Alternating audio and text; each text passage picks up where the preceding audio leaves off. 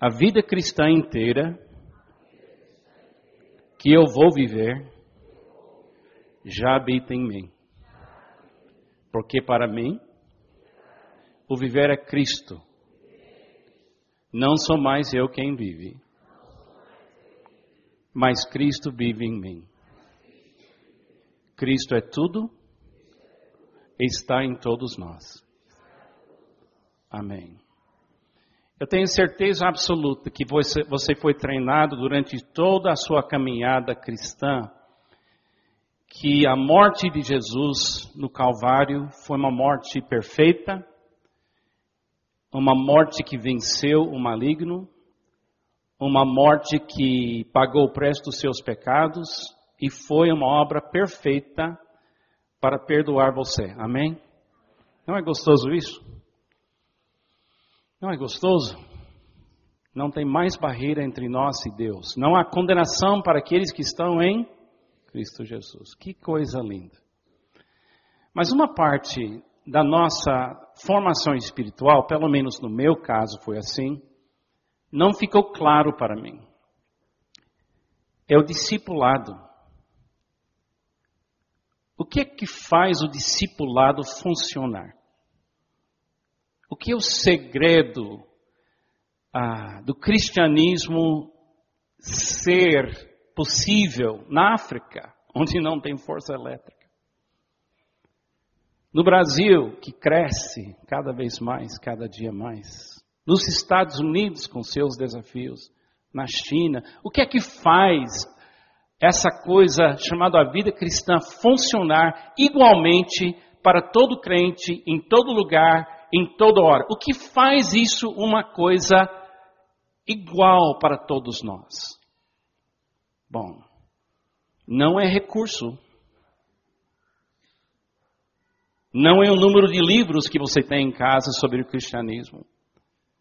Jesus não deixou recursos chamado cristianismo. O que ele deixou é sua perfeita presença em você, pelo Espírito Santo de Deus. O que faz o cristianismo uma oferta igual para todas as pessoas no mundo é que a partir do momento que você aceita Jesus, o cristianismo habita em você. Porque o cristianismo é uma pessoa. Por isso o pastor Gilberto usa a frase é uma vida, uma igreja presencial.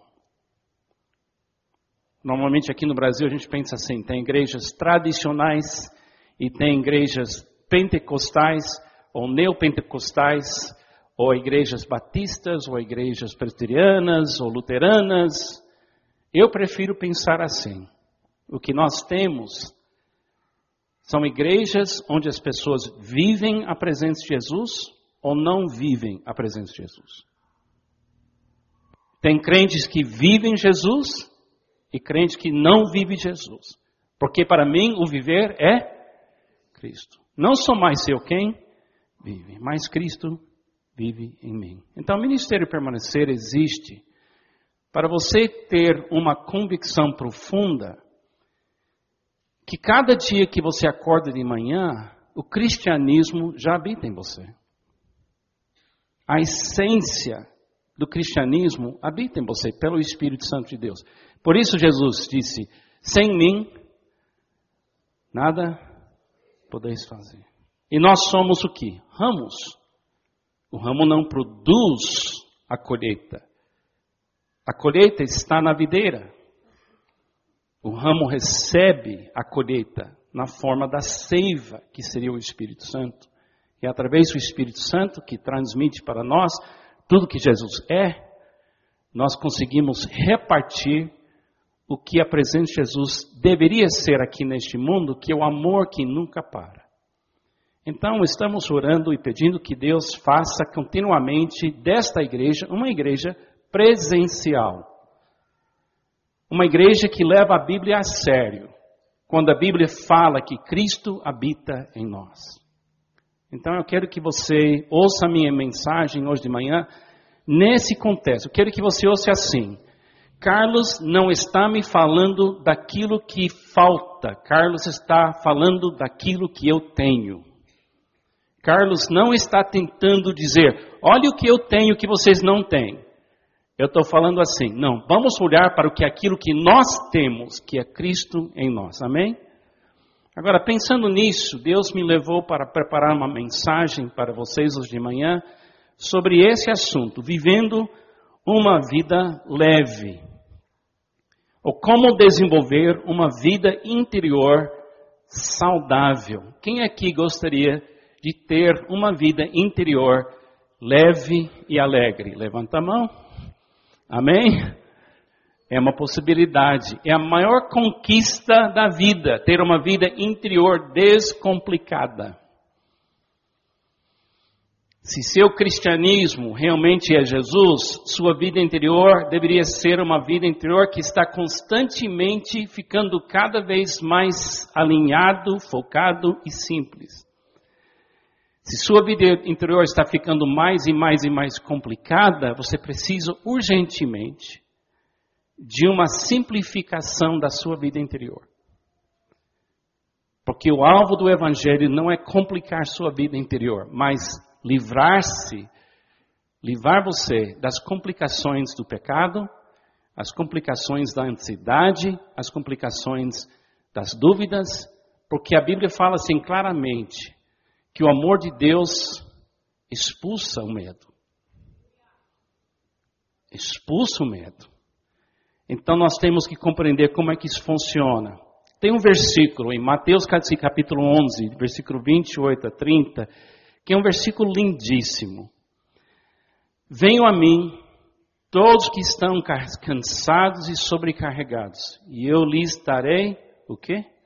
Descanso. Que palavra linda. Tomem sobre vocês o meu jugo. Aprendam de mim, pois sou manso e humilde de coração. E vocês encontrarão descanso para suas almas, sua vida interior. Pois o meu jugo é suave e meu fardo é leve. A gente poderia ficar dez meses, um ano, só meditando nesse versículo. Tem tanta coisa em cada palavra que Jesus falou é assim, é uma, uma riqueza impressionante. Cada palavra que ele falou. Mas o que eu queria que você visse, eu queria que você sonhasse comigo hoje de manhã, é crer nessa declaração. Em união de espírito com Jesus, sua vida interior pode se tornar o lugar mais lindo, tranquilo e leve do mundo. Eu queria lançar um desafio para você para 2012. Eu queria que você adotasse como um alvo desse ano é que você vai neste ano começar a viver uma vida interior mais leve. Porque quando você tem uma vida interior leve, você ama melhor. E o alvo sempre é amar. O alvo não é estar bem, você lembra aquele trecho em 1 Coríntios 3 que fala: se eu tiver fé que consegue movimentar montanhas, mas não tiver amor, não vale nada. Então, desenvolver uma alma leve não é um fim, é uma maneira de você ser um ser humano. Porque o ser humano nunca foi criado para viver com uma vida interior complicada e pesada. Isso foi produto da queda do homem no jardim de Éden. Se você ver a alma de Adão e Eva antes de comer da árvore do bem e do mal, e depois você mostra, olha a alma de Adão e Eva depois de comer da árvore do bem e do mal, você vê alma leve e depois alma pesada, complicada. Quando você vê Jesus, você vê uma alma completamente à vontade no meio de um mundo terrível. Você vê uma alma que sofre, certamente, chora, mas não chora ou sofre de uma forma que transmite aquele sofrimento para fora contra outras pessoas. Então nós queremos uma alma que funciona, uma alma que sente, que pensa, que deseja, mas uma alma leve. Então como é que podemos fazer? Primeira coisa, priorize o seu mundo interior. priorize seu mundo interior. Agora, todo mundo que sabe o que é um iceberg. Quem sabe o que é um iceberg? Sabe que eu procurei a tradução em português? Essa palavra iceberg, em inglês. E eu descobri que uma daquelas palavras que não foi traduzido, foi transferido. Então, iceberg é iceberg. Alguma coisa assim. Então, não achei. Então, aqui é iceberg. Você, ah, eu vejo você aqui, fisicamente na minha frente. Eu vejo o Ricardo, eu vejo o Gilberto. Eu conheço os dois agora há sete anos. Júnior, conheço sete anos agora, desde que a gente voltou para o Brasil. Eu conheço eles aqui, fisicamente, mas com o tempo eu estou começando a conhecer a vida interior de cada um deles. Estou começando a conhecer a história do Ricardo lá de uh, São Gonçalo, é da família, do Gilberto lá no sul. É difícil ver ele no campo, aí sim, menino aí na, com a sua família, o Júnior de Porto Alegre, não é? O quê? Passo Fundo, desculpa. Tá vendo? Escondido no, no interior dele essa história. Quando eu não acertei, ele imediatamente viu. Ah, espera aí. A maior parte da sua existência é escondida.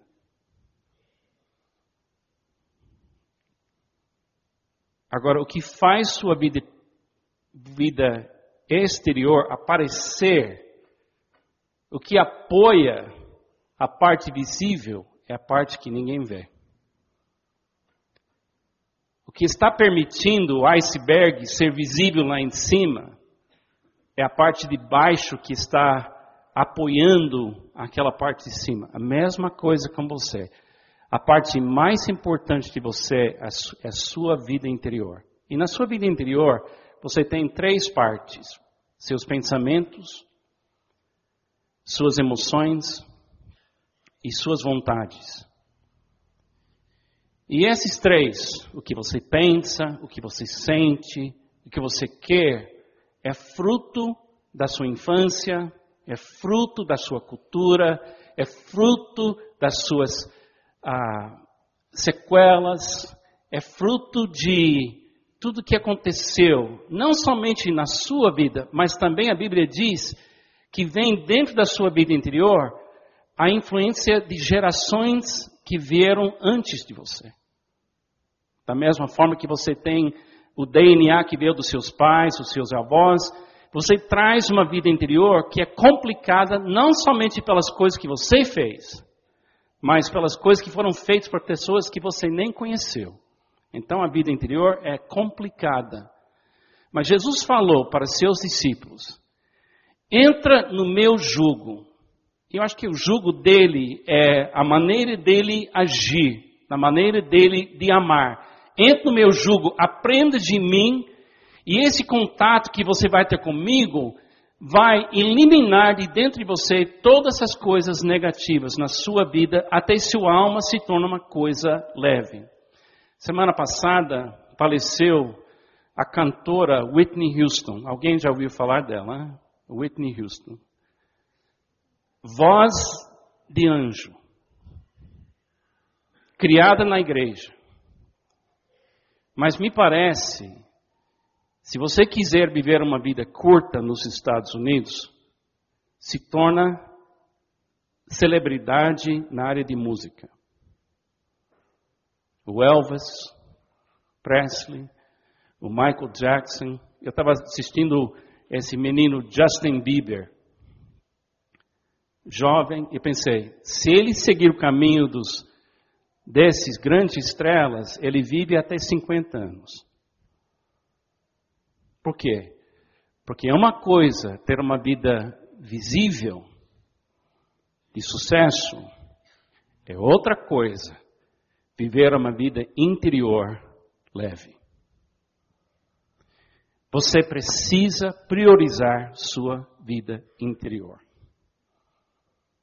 E a primeira coisa para fazer isso acontecer é você reconhecer que dentro de você na vida interior você tem espírito e alma. A alma eu já expliquei. A alma é o que você pensa, o que você sente, o que você deseja. Espírito é o lugar onde você faz conexão com Deus. Eu já expliquei aqui na igreja, Hebreus capítulo 4, versículo 12, que fala que a palavra de Deus é como uma espada de dois gumes que penetra e separa alma do espírito, juntas da medula. Agora, se você tem problema de medula, é vida ou morte, não é? Se o médico falar para você essa semana, você tem problema na medula, você tem que parar tudo, porque é vida ou morte. Agora, se você tem problema nas juntas, não mata. A minha esposa, em setembro, quebrou o pé direito. Nós estamos agora cinco meses no processo de ela ficar sarada. Ontem, essa semana, o médico falou que vai levar mais cinco meses. Ela não vai morrer, mas complicou nossa vida. Porque eu tenho o dom de ser ajudado. Acho que todo marido tem, não tem? E está mexendo com meu dom, eu não gostei. Ela me ajuda há 40 anos no nosso casamento, então eu, eu pelo menos estou dando um pouco de apoio mais para ela. Pela primeira vez, um pouco assim, mais ajuda mais ativo todo dia. Mas ela não vai morrer, glória a Deus, porque não é problema de medula. Agora, uma boa notícia para todos vocês sobre sua vida interior. Na sua vida interior tem uma parte que é complicada. É a sua alma, suas juntas. Mas tem uma parte de você que foi curada. É seu espírito. Amém? Nada pode separar você do amor de Deus que está em Cristo Jesus. Seu espírito foi selado. Como seu médico espiritual, tem uma boa notícia para você. Sua medula é boa, porque a medula é fábrica da vida e você tem vida eterna. Amém? Agora, suas juntas, meu querido, não tem ninguém aqui que não tem problemas ainda nas suas emoções, vontades e pensamentos.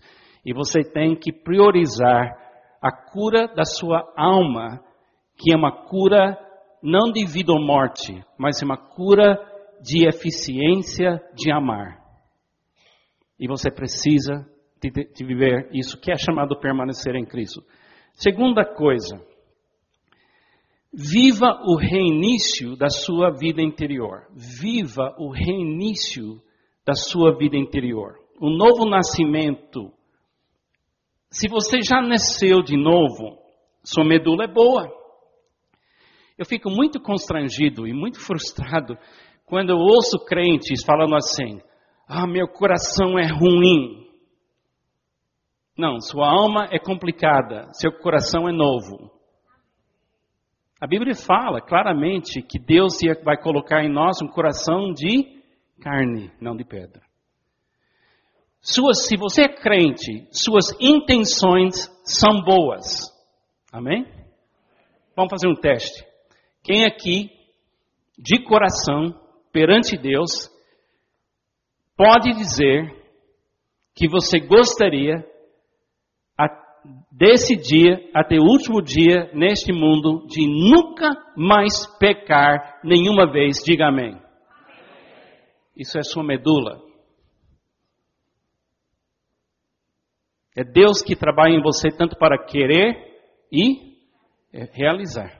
Agora, vamos falar da sua alma. Quem aqui, sinceramente, ache que entre hoje e a sua morte você vai pecar de novo. Isso é sua alma. Porque sua alma ainda não é completamente submissa a Deus. Mas pode ser. Se você viver pelo Espírito, de forma alguma você vai satisfazer os desejos da, da carne. Aquilo que nasce em Deus não peca. Então, vive da medula, mas compreenda sua alma. É diferente. Mais uma coisa. Tome o jugo de Jesus, que eu chamo o regozijar-se. Viver do Espírito é receber, é fé.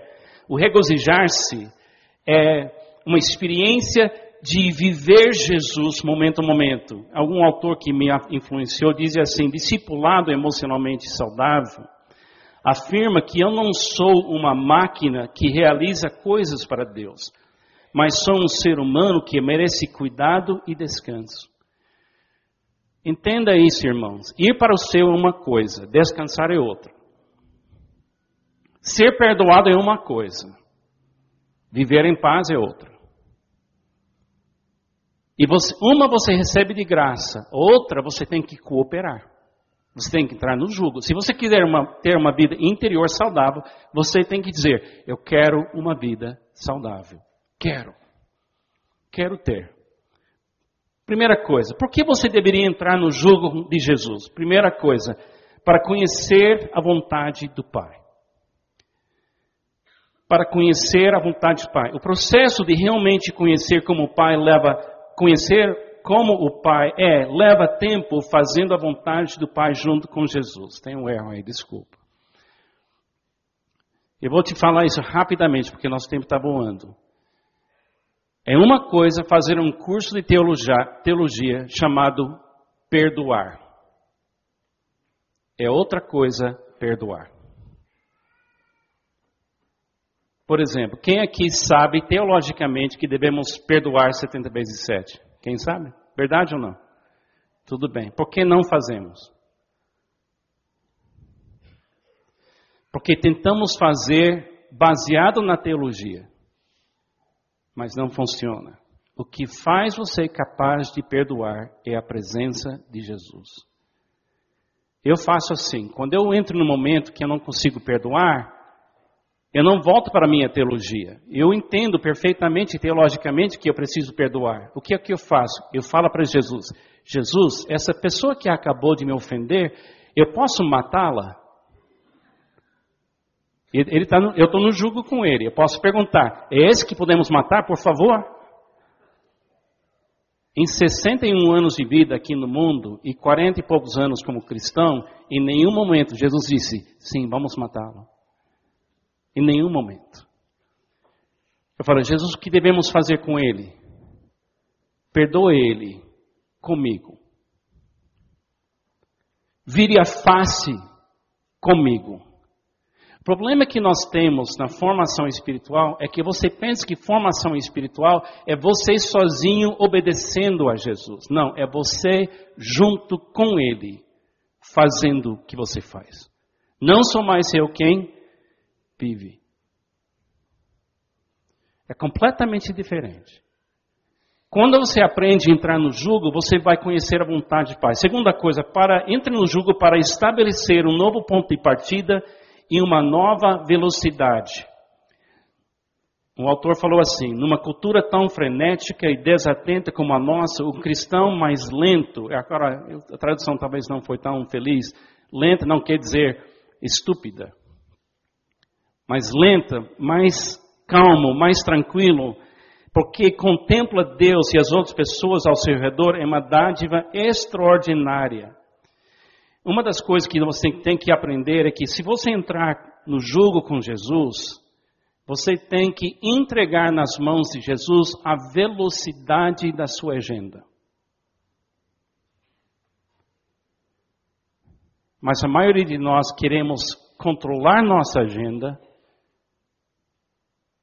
em vez de entregar. Ontem eu estava no aeroporto e a reserva para minha viagem foi feita no nome de Carlos McCord. Carlos McCord não existe. Meu nome é Charles. Mas todo mundo me conhece com Charles. E eu errei. Eu não, de, não deixei isso claro para a pessoa que fez a, a reserva. Eu cheguei no aeroporto, estava lá bem, era uma bagunça total lá em São Paulo, em Guarulhos, uma confusão de carnaval. Eu estava na fila, entrei, estava bem na hora. E a mulher disse: Quem é Carlos? Aqui diz Charles, esse sou eu. Carlos é uma tradução. Ela diz, ele não existe. Eu falei, sou eu. Eu existo. Eu não viajei. Eu tinha que comprar uma outra passagem. Mas que bom que eu estava permanecendo naquele momento. Porque se não estivesse, se eu permanecendo, eu aceitei o erro, eu aceitei o transtorno e eu fiquei mais ou menos tranquilo. A minha alma não é totalmente curada ainda.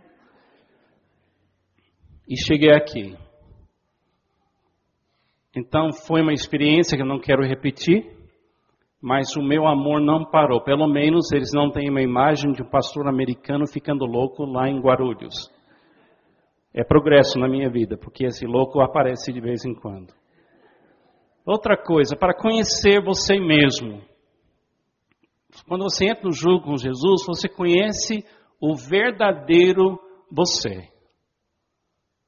Você pensa que você conhece você. Não, você não conhece você. Deus tem que revelar para você o ser humano que você deveria ser. Não o ser humano que você foi feito pelas circunstâncias da sua vida. Esse autor continua, ele fala assim: o caminho que temos que, uh, que temos que, que temos que trilhar início, no início é muito difícil. For, forças poderosas que nos cercam e forças interiores trabalham para sufocar o para sufocar, processo de cultivar as sementes plantadas em cada um de nós. Mas no mesmo momento, o Deus do universo fez morada em você, em nós. A glória de Deus deu para Jesus tem sido nos dado. O Espírito Santo foi nos dado para nos inspirar e capacitar para que possamos nos livrar, para sermos um uma, um, uma nova e autêntica pessoa em Cristo. Graças a Deus podemos ser as pessoas mais livres do mundo. Gostei. Você não conhece você, não verdadeiro você. O você em Cristo é novo. E você conhece perfeitamente o velho, mas o novo você você não conhece ainda. Mas no jugo de Jesus, Deus vai revelar algumas coisas. Uma delas, não tem nada de errado com sua personalidade. Se você é uma pessoa introvertida, Deus criou você assim. Glória a Deus. Pare de tentar ser o que você não é, porque alguém falou que o que você é não presta. Permita que Deus revela para você quem é você de verdade e viva você de verdade, porque é legal você, você ser o que você é. Durante muitos anos eu tentei mudar a minha esposa e não deu certo. Ela recusou. Ela é rebelde. Mas glória a Deus, ela não mudou, porque agora eu estou conhecendo essa pessoa maravilhosa que Deus criou e se eu tivesse deixado ela, se eu tivesse modificado ela, hoje eu não estaria com a pessoa certa para esta fase da nossa vida. Você vai conhecer você. O Dietrich Bonhoeffer disse certa vez: a pessoa que não consegue estar sozinho deve tomar cuidado com comunidade. A pessoa que não consegue viver em comunidade deve tomar cuidado com solitude. Você tem que descobrir você. Muitos de vocês vêm para a igreja para fugir de você. Tome cuidado. E muitos de vocês evitam a igreja para fugir de você. Você tem que entrar no jugo com Jesus e deixe Ele ser o ponto de partida, velocidade e quem revela para você quem é você. E finalmente, entre no jugo para aprender a amar sem parar. O alvo de uma alma leve é amar. Se minha alma é leve, eu vou amar você bem, corretamente. Se minha alma é pesada, eu estou preocupado comigo. Se minha alma é leve, eu perdoo você. Se minha alma é pesada, eu vou guardar rancor contra você. E terminando o convite de Jesus, Jesus, tomem sobre vocês o meu jugo e aprendam de mim, pois sou manso e humilde de coração e vocês encontrarão descanso para suas almas pois o meu jugo é suave e meu fardo é leve. Agora, a última coisa, a disposição de nos restaurar é de Deus. Amém? Quem quer restaurar você é Deus. Agora, mas a decisão de cooperar é sua. Então eu termino hoje de manhã com esse desafio para vocês. Sua vida interior pode ser o lugar mais lindo que você visita neste mundo.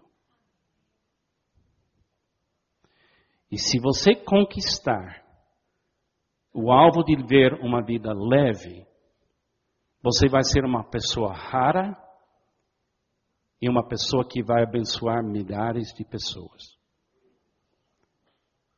Vamos ser aqui uma igreja leve. Quando a alma é curada, não precisa de muitas regras. Quando a alma é curada, o amor vai fluir. Eu queria que você sonhasse com seus pastores e líderes e comigo, que em 2012 será um ano não mais fácil, porque só Deus sabe o que vai acontecer, mas que a sua alma possa ser renovada, como Paulo disse, cada dia. Porque as misericórdias de Deus se renovam todos os dias. Amém? Eu estou dentro. Eu quero uma alma, vida interior leve. E você? Amém? Vamos orar. Senhor Jesus, obrigado pela promessa que podem, podemos todos nós igualmente viver uma experiência de uma vida interior alinhada com os propósitos de Deus e descansando e aprendendo e crescendo cada dia.